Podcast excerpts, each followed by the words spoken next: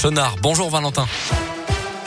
Bonjour Mickaël, bonjour à tous. À la une de l'actualité, alors que la France connaît un léger rebond épidémique, la Haute Autorité de Santé a hier recommandé de proposer une quatrième dose de vaccin anti-Covid aux personnes de plus de 65 ans les plus à risque, et ce sur la base du volontariat. On rappelle que le gouvernement ne l'a ouvert qu'aux plus de 80 ans à risque. On part dans l'un. Hier matin, dans la matinée, un enfant originaire de Martigny a dû quitter l'école pour cause de maux de tête. Il s'avérait que sa famille présentait des symptômes similaires. Les deux parents et les quatre enfants finalement tous été pris en charge par des pompiers pour une intoxication au monoxyde de carbone. On rappelle que ce gaz est inodore et incolore et peut être mortel si l'intoxication n'est pas, n'est pas décelée. Dans la Haute-Loire, un possible mauvais canular mardi dernier au Puy-en-Velay. En fin d'après-midi, un sac plastique qui flottait à la surface de l'eau a été remonté par un pêcheur. À l'intérieur, un crâne humain. Un important dispositif de pompiers et de policiers ont ensuite été déployés sur les lieux. Rapidement, les forces de l'ordre se sont très vite rendu compte qu'il s'agissait en réalité d'un crâne en plastique.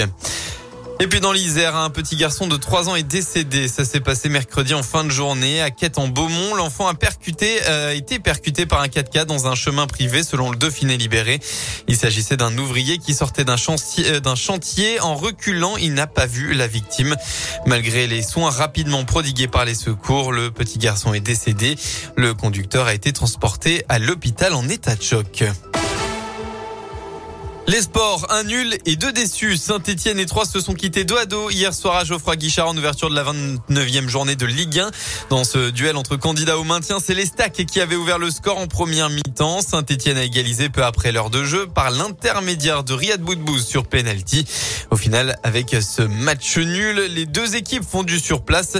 La SSE reste barragiste et 3 15e, même si le milieu des Verts, Madi Camara ne veut pas parler d'un coup d'arrêt. Un coup d'arrêt, je pense pas. Bien sûr, on aurait aimé prendre trois points à domicile, c'était notre objectif. On est un peu déçu. Maintenant, on fait un nul, on va se contenter de ça. Trois a fait un bon match. Je pense qu'on n'a pas démérité. On a eu quand même quelques occasions qu'on aurait pu mettre au fond. On a essayé de pousser avec notre public qui nous a encouragé jusqu'à la fin, comme d'habitude. On les remercie d'ailleurs. Bien sûr qu'on garde la foi. Il y a toute une ville derrière nous. Donc, euh, on sait ce qui, ce qui nous reste à faire. Nous, notre objectif, c'est le maintien. Même si on gagnait ce match, euh, c'était pas fini. Et si on le perdait, c'était pas fini. Donc, euh, non, c'est, ça va jouer vraiment jusqu'à la fin. Et on a hâte d'entamer ces, ces nouveaux matchs pour pouvoir récupérer le plus de points possible.